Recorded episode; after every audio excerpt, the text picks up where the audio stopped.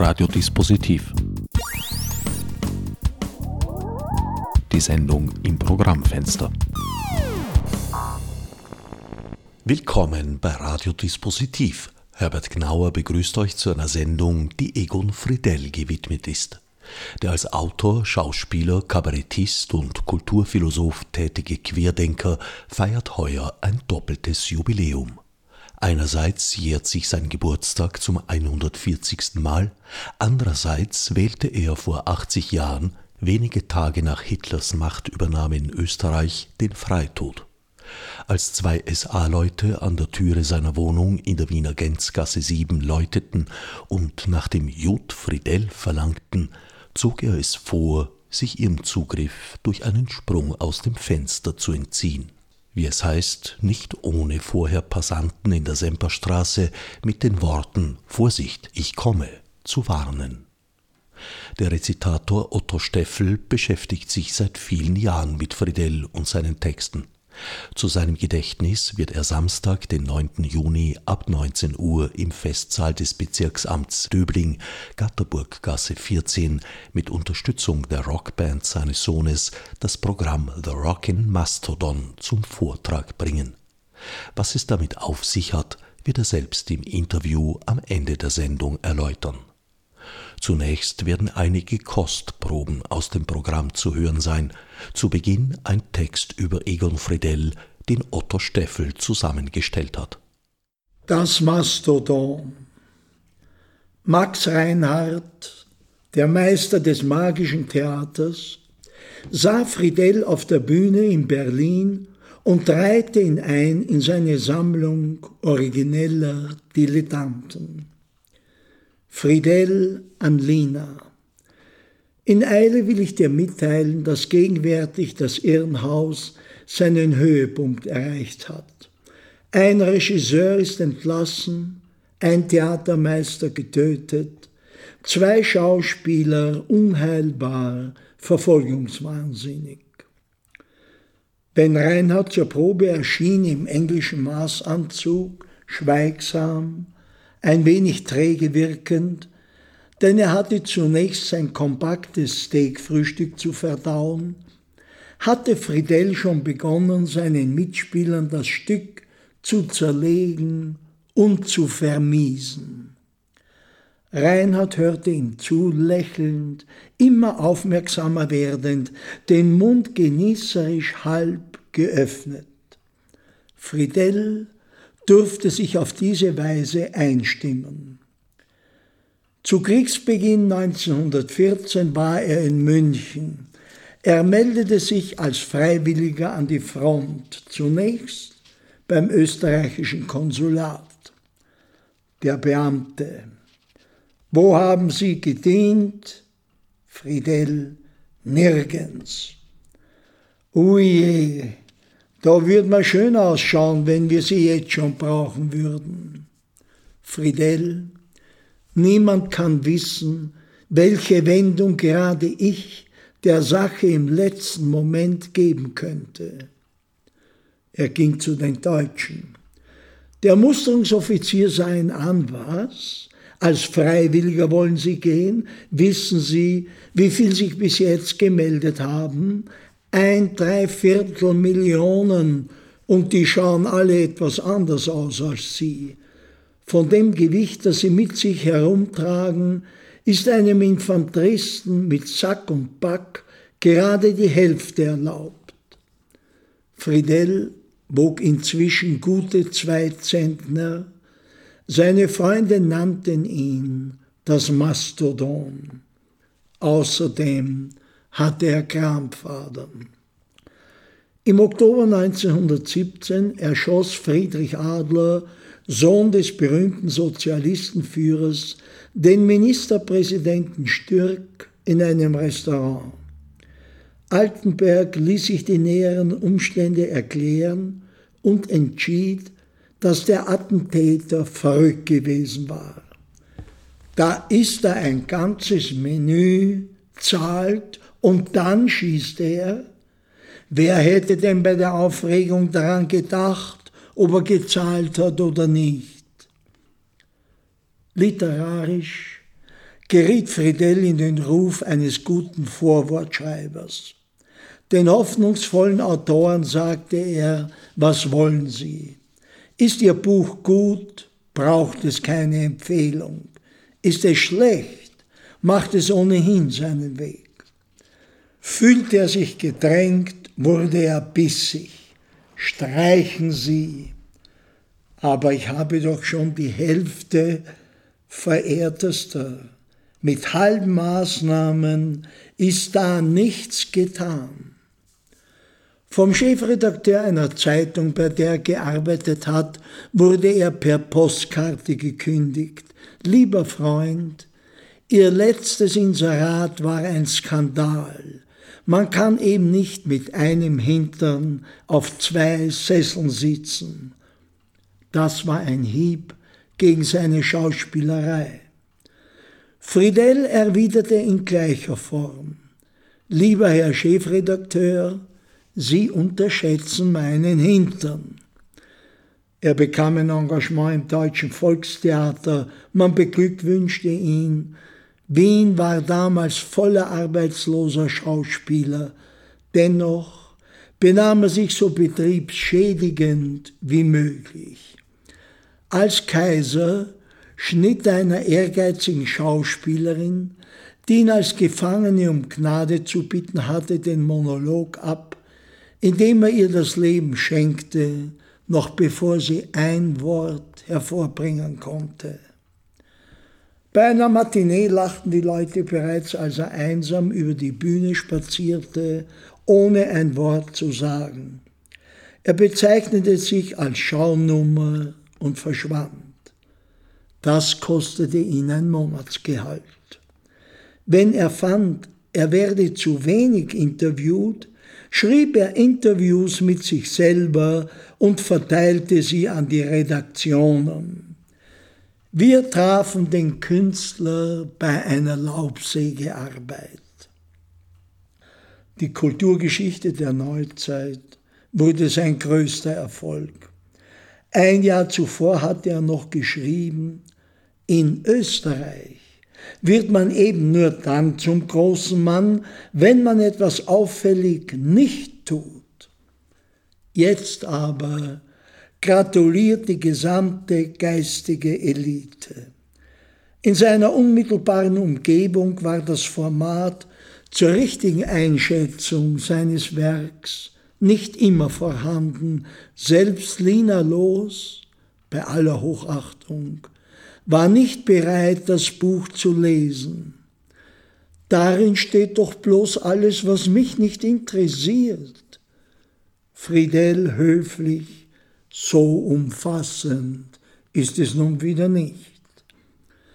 Er arbeitete bereits am dritten Band. Wenn er ein Kapitel fertig hatte, ging er in die Küche und machte die Trottelprobe. Das hieß, er las dort vor. Zu einem kleinen Verleger, der ihn vorwurfsvoll fragte, warum er die Kulturgeschichte nicht ihm gegeben hätte, Gott bewahre, bei ihnen wäre doch nicht einmal das Neue Testament etwas geworden. Weltanschaulich wollte er seine Ruhe. Als in einer Gesellschaft erzählt wurde, die Menschheit werde in Kürze durch Kometen vernichtet, wechselte er das Thema mit den Worten, da wird man halt in die Schweiz reisen müssen.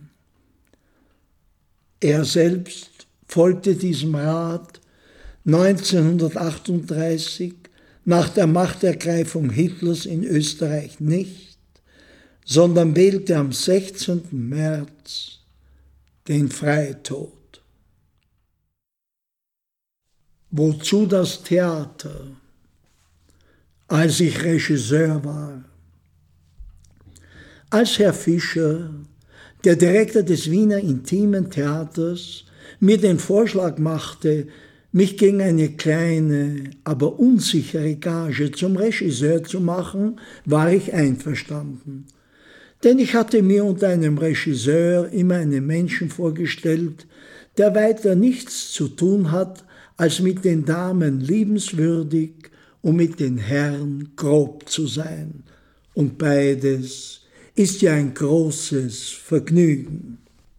Als ich aber einige Wochen diesen Beruf ausgeübt hatte, erschien der eine der beiden Direktoren, es gab nämlich zwei, mit getrennten Ressorts, der eine für das Artistische, das heißt für Verweigerung von Kostümen, und der andere für das Administrative, das heißt zur Vereitelung von Pfändungen.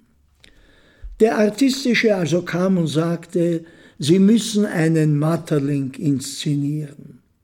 Dann wurde der Theatermaler herbeigerufen, ein barscher Mensch, der sich erst nach einigem Zögern bereit erklärte, in eine Pappplatte ein Viereck zu schneiden, um dadurch im Zuschauer den Eindruck zu erwecken, er sehe ein Haus mit Fenster.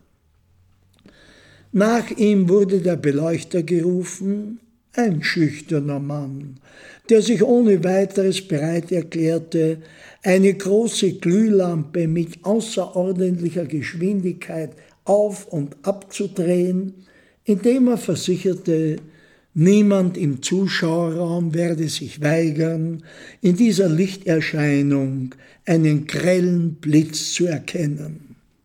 Ferner erschiene noch der Theatermeister, der bereits einen Papiersack mitbrachte, in den er blies, welches Geräusch dem Sturmwind nicht unähnlich war. Sodann der Inspizient, indem ich ohne große Mühe den Beleuchter wieder erkannte, und dann der Requisiteur, der wieder in seiner äußeren Erscheinung stark an den Theatermeister erinnerte. Alle diese versicherten, indem sie mich Herr Oberregisseur nannten, dass sie es in der Täuschung und Irreführung des Publikums an nichts fehlen lassen würden. Nun kamen die Proben. Proben bestehen lediglich darin, dass einige Leute aus Heften allerlei Reden ablesen unter der Versicherung, diese Hefte sei nur ein Hilfsmittel für heute, das morgen bereits überflüssig sei. Nach mehreren solcher Proben musste ich erkennen, dass das Ganze von trostloser Langeweile war. Auch der Dialekt der Schauspieler war nicht komisch genug, um auch nur einigermaßen zu amüsieren. Indes als ich gerade mit dem Theatermeister über Regengeräusche verhandelte, kam mir eine jener blitzartigen, genialen Erleuchtungen, die in meinem Leben nichts Seltenes sind. Er wollte mich gerade von der illudierenden Kraft trockener Erbsen in Trommeln überzeugen, als mir plötzlich einfiel, wie, wenn wir dem akustischen Sinnesreiz auch den optischen hinzufügten, mit einem Wort, wenn wir wirklich regneten, wirklich, richtig, mit echtem Wasser. Gesagt, getan.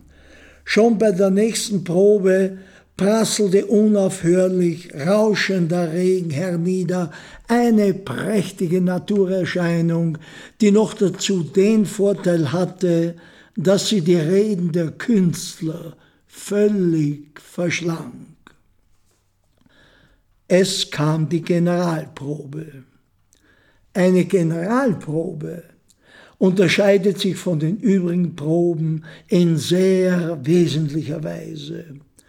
Bei diesen wird nur gebrüllt, bei der Generalprobe aber wird gebrüllt und geohrfeigt.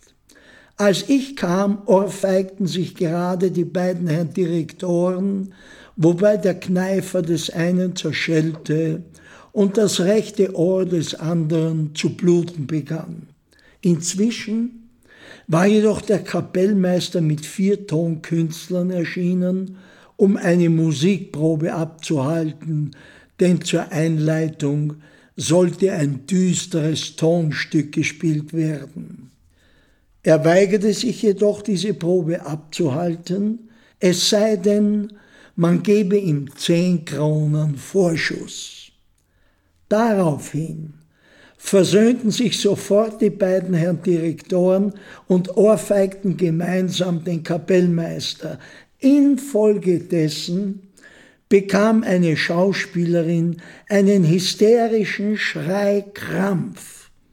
Man führte sie jedoch auf die Bühne und unter der erfrischenden Wirkung des kühlenden Regens beruhigte sie sich. Jetzt konnte also die Generalprobe beginnen, denn auch die beiden Direktoren hatten sich inzwischen mit dem Kapellmeister versöhnt. Ich weiß nicht, wen sie dann gemeinsam ohrfeigten.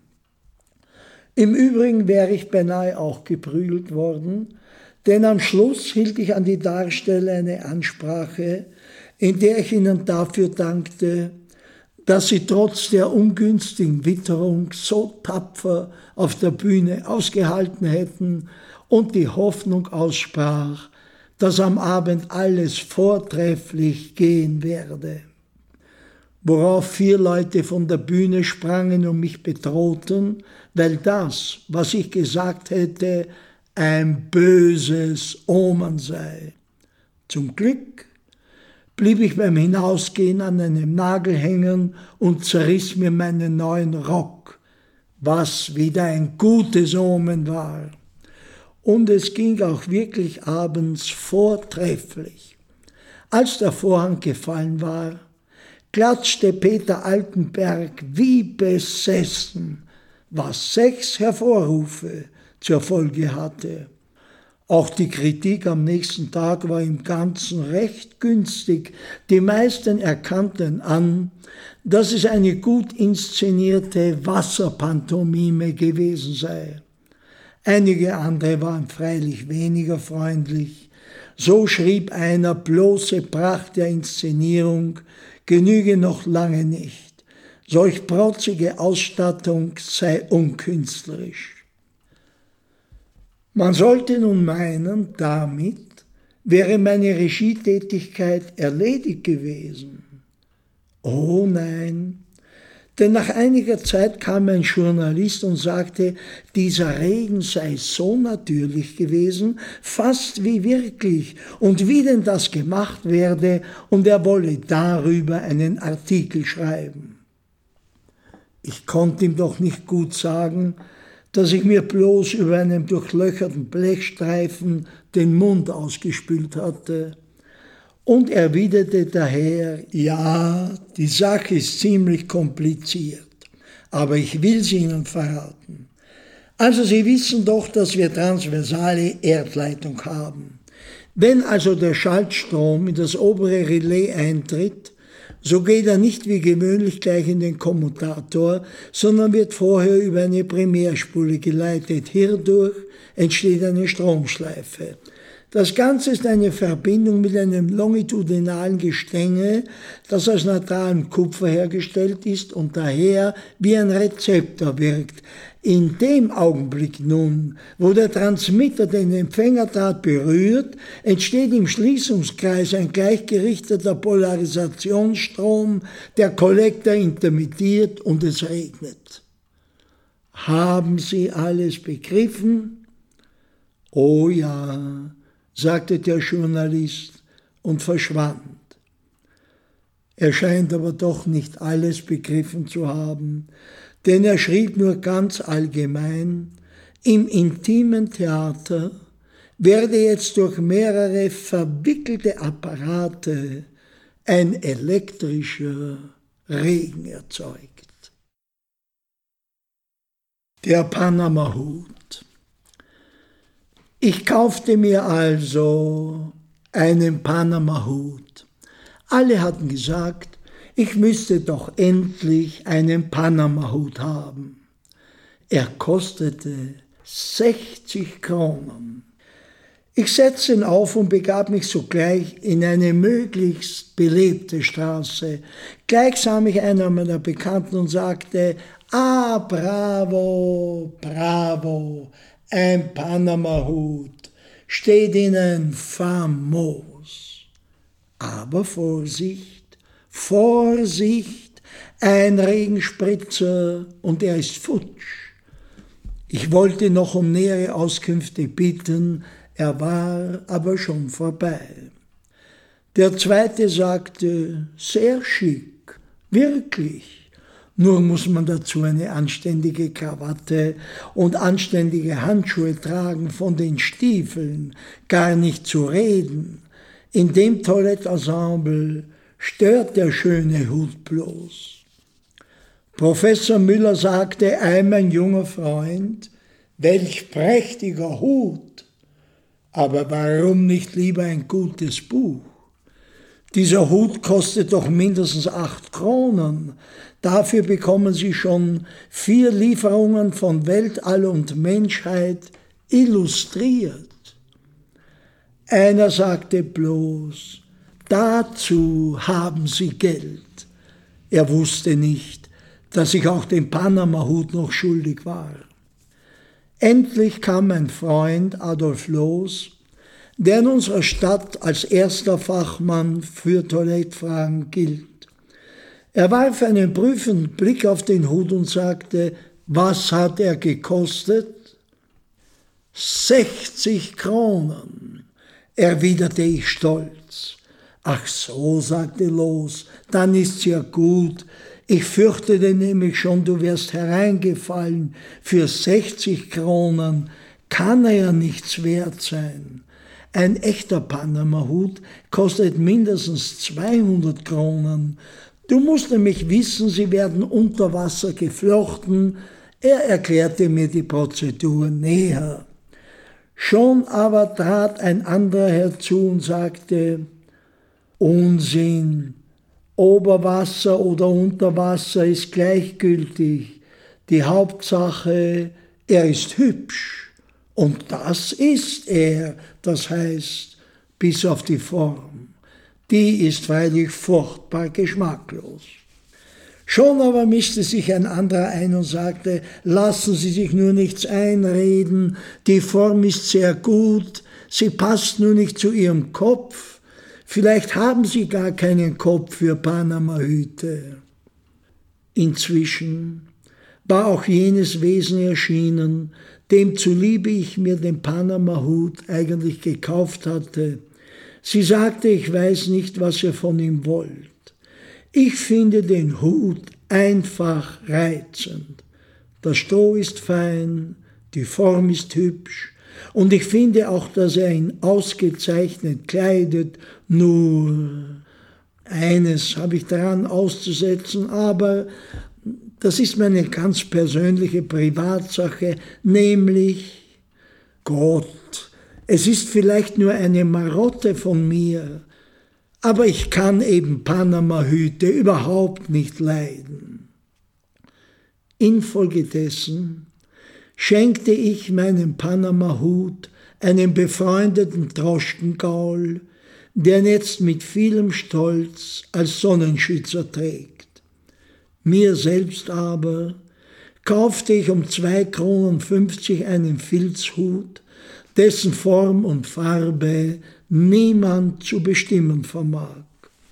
Ich hatte nämlich die Erfahrung gemacht, dass schöne und wertvolle Dinge ein sehr lästiger und störender Besitz sind, weil sie die Kritik der Menschen herausfordern, während man mit schlechten und billigen Sachen das ruhigste Leben von der Welt führen kann. Meine Nestroy-Vorstellung. Es ist wohl überflüssig zu erwähnen, dass meine Nestroy-Vorstellung einer Anregung des Herrn Siegfried Meyer vom Residenzblatt zu verdanken ist. Denn die meisten Dinge, die sich ereignen, sind einer Anregung des Herrn Siegfried Meyer vom Residenzblatt zu verdanken.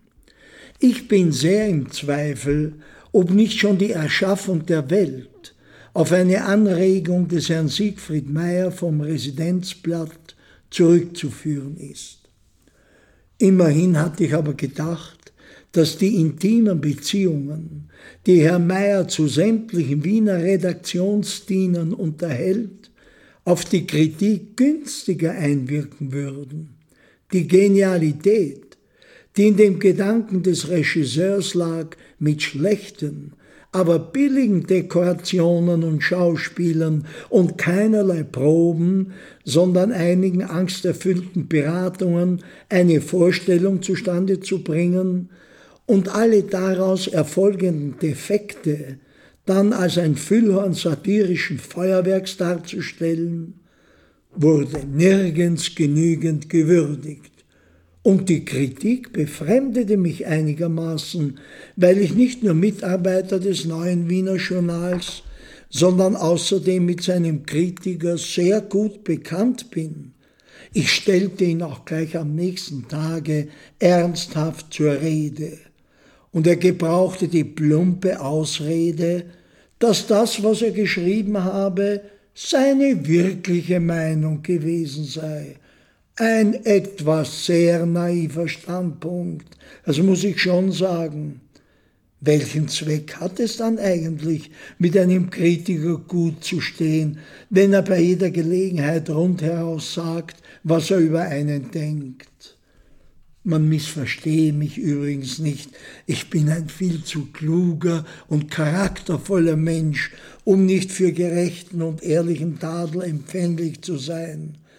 Ich kann aber von einem Menschen, dem ich angeblich sympathisch bin, verlangen, dass er derartige kunstphilosophische Auseinandersetzungen ganz privat und diskret behandelt und nicht an die große Glocke hängt. In der Zeitung, die von tausenden wildfremden Menschen gelesen wird, beschränke er sich auf einige wenige neutrale Schlagworte wie überwältigend und unvergleichlich. Es ist doch ganz einfach, als Kritiker originell zu sein.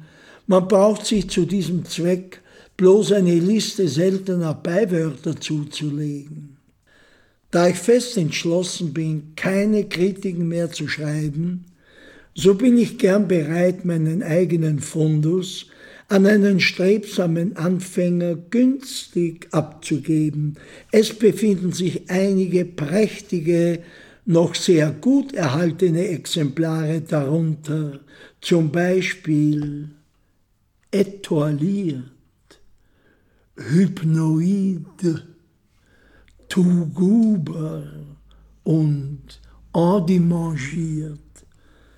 Man wird vielleicht glauben, das seien Äußerlichkeiten, aber man bedenke doch einmal, welchen Unterschied es macht, ob ich sage, die Kunst der Duse hat etwas Welkes oder sie hat etwas Etoiliertes.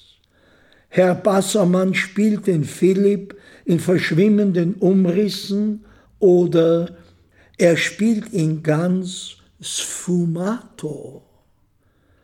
Auf einmal sieht es wie ein Gedanke aus. Einmal war ich übrigens nahe daran, das ganze Problem der Theaterkritik auf eine noch einfachere Weise zu lösen, nämlich zur Zeit, als ich artistischer Leiter des Kabarets Fledermaus war. Ich ließ bei unseren Mitgliedern einen Bogen zirkulieren und er suchte sie mir darauf schriftlich bekannt zu geben, was sie denn so eigentlich von sich im Allgemeinen und von ihrer neuen Nummer im Besonderen dächten. Eine sehr förderliche schriftstellerische Übung für alle Beteiligten, denn die Anzeigengebühr war ziemlich hoch, jeder durfte daher nur drei Zeilen schreiben, und war somit genötigt, in diesen engen Raum seine ganze Begeisterung zu drängen. Auf diese Weise kam eine Sammlung durchaus wohlwollender Urteile zusammen. Der eine nannte sich das erhabenste Wunder der Schöpfung, die andere bezeichnete sich als Königin der Nachtigallen, und ich hatte weiter nichts zu tun, als die größten grammatikalischen Fehler herauszukorrigieren und das Manuskript an die Zeitungen zu schicken. Diese benahmen sich übrigens in dieser Sache rigoros anständig, wie folgender Fall beweist. Ich schrieb einmal über mich, Herr Friedel hat wie immer sich selbst übertroffen, fügte jedoch hinzu, aber er könnte sich doch endlich zu einem neuen Programm entschließen, in dem ich mir dachte, mit der Zeit könnte dem Publikum dieses ewige Lobgehudel doch verdächtig vorkommen.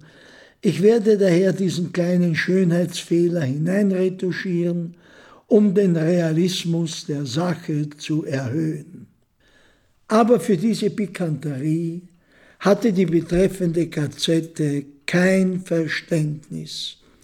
Sie hielt es für unhonorig, sich eine solch gehässige Zeile bezahlen zu lassen und strich sie weg. Meine Mitspieler waren fast durchweg Komiker und das sagt alles. Ein Komiker ist nämlich ein Mensch, der unter gar keiner Bedingung gestattet, dass irgendwann, irgendwo über irgendetwas anderes gelacht wird als über ihn. Einer von ihnen trat auf mich zu und sagte, wenn Sie diesen längeren Satz im ersten Akt zu sprechen haben, werde ich hinter Ihrem Rücken auf den Händen auf und ab gehen. Die Nummer ist todsicher. Sie als Dilettant haben natürlich Bedenken, aber verlassen Sie sich auf meine Theatererfahrung. In Passau hat es bei dieser Stelle Lachstürme gegeben. Ich kann übrigens, eitel wie wir Mimen nun einmal sind, die Bemerkung nicht unterdrücken, dass bei einem Satz von mir tatsächlich gelacht wurde. Nach der Vorstellung trat jedoch Herr Eisenbach, der Star des Wiener jüdischen Postentheater, der als Gast mitgewirkt hatte, auf mich zu und sagte, wissen Sie, warum an dieser Stelle über Sie gelacht worden ist? Selbstverständlich. Infolge meiner fabelhaften Vis Komiker, erwiderte ich stolz. Nein, sagte Herr Eisenbach gekränkt, sondern weil ich Sie so komisch angeschaut habe. Auf gespanntem Fuße stand ich auch mit dem Klackchef. Die Preise sind nämlich ziemlich überhöht. Ein beifälliges Gemurmel behaglicher Laune stellt sich ungefähr so hoch wie eine Flasche Heiligensteiner Riesling. Und für einen spontanen Applaus auf offener Szene bekommt man bereits eine ganze Erdbeerbohle. Ich habe daher auch an den bisherigen Abenden meine sämtlichen Empfänge und Abgänge restlos versoffen. Mein erbittertster Feind war jedoch der Kapellmeister. Er erklärte, ich sei geradezu ein Phänomen und es sei ebenso leicht einer Sau das Schreiben wie mir das Singen beizubringen. Ich ärgerte ihn offenbar, denn während der Musikproben rief er mir immer aus dem Orchester allerlei Spitznamen zu wie es, des und fis. Und einmal nannte er mich sogar entrüstet Physis. Ich erklärte mir doch kaltblütig, dass ich über derlei Sottisen erhaben sei, da ich zum Glück nicht wisse, was sie bedeuten. Darauf schrie er empört, dass sie jede Note falsch singen, damit habe ich mich abgefunden, aber die Einsätze könnten sie doch wenigstens richtig bringen. Gern, erwiderte ich, immer meine vornehme Haltung bewahrend, aber dann müssen Sie mir zuerst mitteilen, was Einsätze sind, ich bin nämlich in ihrer Gaunersprache nicht eingeweiht. Zum Glück gab es nur wenig Proben, denn auf die Dauer hätte ich mich von diesem hochmütigen Menschen nicht schikanieren lassen, der sich immer einbildete, ich müsse mich nach ihm richten. Er hielt mich offenbar für einen Laien, dem man alles einreden kann, aber ich weiß ganz gut, dass es nicht so ist, sondern dass die Musik sich nach dem Aufzutretenden zu richten hat, denn ich bin seit Jahren mit einem Zirkuskapellmeister befreundet. Der Leiter der Veranstaltung jedoch, der Regisseur, ist überglücklich obwohl er ziemlich verrissen wurde, denn er ist noch nie in seinem Leben außerhalb der Gerichtssaalrubrik so ausführlich besprochen worden. Und mit diesem vortrefflichen kleinen Scherz wollen wir schließen, wobei ich nicht unerwähnt lassen will, dass ich auch diesen, einer Anregung des Herrn Siegfried Meyer, vom Residenzblatt verdanke. Lieber Herr Steffel, herzlichen Dank für Ihren Vortrag. Sie haben heuer im Jahr des doppelten Friedel-Jubiläums ein reines Friedel-Programm zusammengestellt. Wie sind Sie überhaupt auf Egon Friedel gekommen? Ja, das ist schon so lange her, dass ich mich kaum noch erinnern kann. Aber in unserer Familie ist äh, auf Literatur großer Wert gelegt worden. Meine Mutter hat alle Balladen, die sie je als Schulmädchen gelernt hat, als reife Frau auswendig gekonnt. Und darunter waren auch natürlich Bekannte und Freunde, die Egon Friedel noch gekannt haben. Ich war ein Kind, also ich kann mich dem nicht rühmen. Aber dass das was Besonderes ist, das habe ich aus der Literatur herausgehört. Und dieser gottvolle Humor, den dieser Friedel gehabt hat, das ist schon etwas Einmaliges gewesen und darauf habe ich angesprochen und habe dann natürlich, äh, als ich die Kunstschule besuchte und Rezitation, Schauspiel gemacht habe, habe ich dem natürlich sehr viel Wert beigelegt und mache eigentlich schon drei verschiedene Friedel-Programme. Und das ist eines, nicht? Wozu das Theater? Also Sie sind Friedel bereits in Kindertagen begegnet? Ja, obwohl ich war noch äh, eigentlich das richtige Kennenlernen war dann in, in, in Tirol bei der Frau Kottab. Frau Kottab, richtig, ja. Und äh, die hat mir erklärt und gezeigt, was sie für Schätze hat, so wie ich Ihnen jetzt da gezeigt habe. Diese Schätze nur hat sie einige Friedel-Sachen gehabt und die sind etwas wert gewesen, auch wenn man es nur über die Geldmöglichkeit definiert. Sie war ja die Tochter seiner Haushälterin. Ja, und von ihr habe ich auch erfahren, äh, weil überall steht ja über den Selbstmord, Gänzgasse 7 ist er runtergesprungen, das stimmt nicht. Meistens steht er ist vom vierten Stock gesprungen. Das war aber an und für sich der dritte Stock, aber mit Mezzanin. Und da ist er in die Semperstraße ist er gesprungen. Also er ist äh, runtergesprungen aus dem dritten Stock, der ein vierter Stock war in der Höhe. Ne? Annemarie Kottab, die Sie in Tirol kennengelernt ja. haben, war die Tochter seiner Haushälterin und hat mit ihm zusammen in derselben Wohnung gelebt. Ja, sie hat mir auch geschrieben und dreimal unterstrichen, obwohl sie hätte ja stolz sein können. Ich bin nicht mit Egon Friedel verwandt, weil viele Leute gesagt haben, sie ist die Tochter. Ich würde sogar sagen, sie hat es äh, etwas zu oft ungefragt dementiert, seine Tochter zu sein. Das ist möglich, das ist möglich, ja. Jetzt, wo Sie sagen, das ist möglich, ja. Aber ich kann mich erinnern, weil gedacht habe, wie ich das das erste Mal gelesen habe, sie hat mir ein ganzes Konvolut über den Lebenslauf und so weiter. Äh, sie hat mir da sehr viel, äh, zum Beispiel, dass es nicht stimmt, dass er wie Seneca ausgesehen hat, mit einem fröhlichen Gesichtsausdruck. Im Tode. Im Tode. Nicht?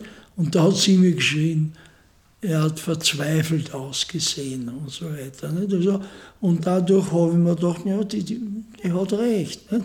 Weil das mit den Seneca ähm, so lustig. Es gibt viele Legenden um seinen ja, Tod. Ja, ja. Fakt ist, dass äh, ich glaube, es war die SA an der Tür geläutet hat. Ja, aber keine Uniform, sondern nur Armbinden. Und äh, die, ich meine, ich sage jetzt Antrittsworte, wohnt hier der Jud Friedel. Das waren die ersten Worte. Also es war nicht ein Irrtum, wie, wie Schneider schreibt. Wie gesagt, heuer hat Egon Friedel ein doppeltes Jubiläum, 140. Geburtstag und 80. Todestag. Todestag ja. Aus diesem Anlass haben Sie wieder einmal ein reines Friedel-Programm zusammengestellt. Das ja, das habe ich gemacht. Ich habe mir gedacht, das muss so sein. Und es wundert mich eigentlich, dass niemand anderer um so viel Aufhebens wird gemacht, um so manches schlechte Programm, aber dass den Friedel nicht einmal einer probiert, also sagt, der macht oder der macht, oder wissen Sie, vielleicht weiß ich nur nicht. Nun, es gibt ja diese Radiolesung, die Ja, das ist das große Verdienst, dass Sie haben über so eine lange Zeit und denke, ich durfte auch kurzfristig daran teilnehmen und das hat mir sehr imponiert, nicht? dass da überhaupt einer aufsteht. Und das ist das, was mir jetzt beim äh, Geburtstag und Todestag abgegangen ist. Keine, vor zehn Jahren habe ich damals damit begonnen, ja, ja. anlässlich seines 70. Todestages. Sechs Jahre habe ich daran gearbeitet und es sind 130 Folgen geworden, die im Internet nach wie vor abrufbar sind und auch durchaus nach wie vor abgerufen werden. Das ist schön. Das ist schön. Egid Gstettner hat einen Roman, in dem Friedel die Hauptfigur ist, gemeinsam mit H.G. Wells herausgebracht ja, im nein, vergangenen ich, Jahr. Ich hätte gemeint, eben die. Einen Vortrag. Vortrag, richtig, ja. Also, aber er wird überhaupt nirgends erwähnt, was ich gesehen habe. Dem helfen Sie Samstag, 9. Juni 2018 um 19 Uhr im Bezirksamt Döbling ab. Richtig, ja. Ja, ich habe dort äh, diesen schönen Festsaal bekommen und äh, werde ich jetzt äh, dieses Programm, wo Sie jetzt die Auszüge gehört haben, äh, werde ich dann komplett machen.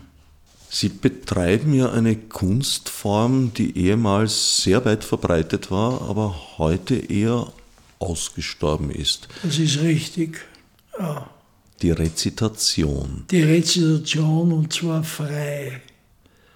Also das ist wo ich eigentlich ein bisschen stolz bin, wenn man das niemandem nachmacht. Was ist das Besondere daran? Äh, dass ich die Texte intus habe. Das ist eigentlich alles. Ne?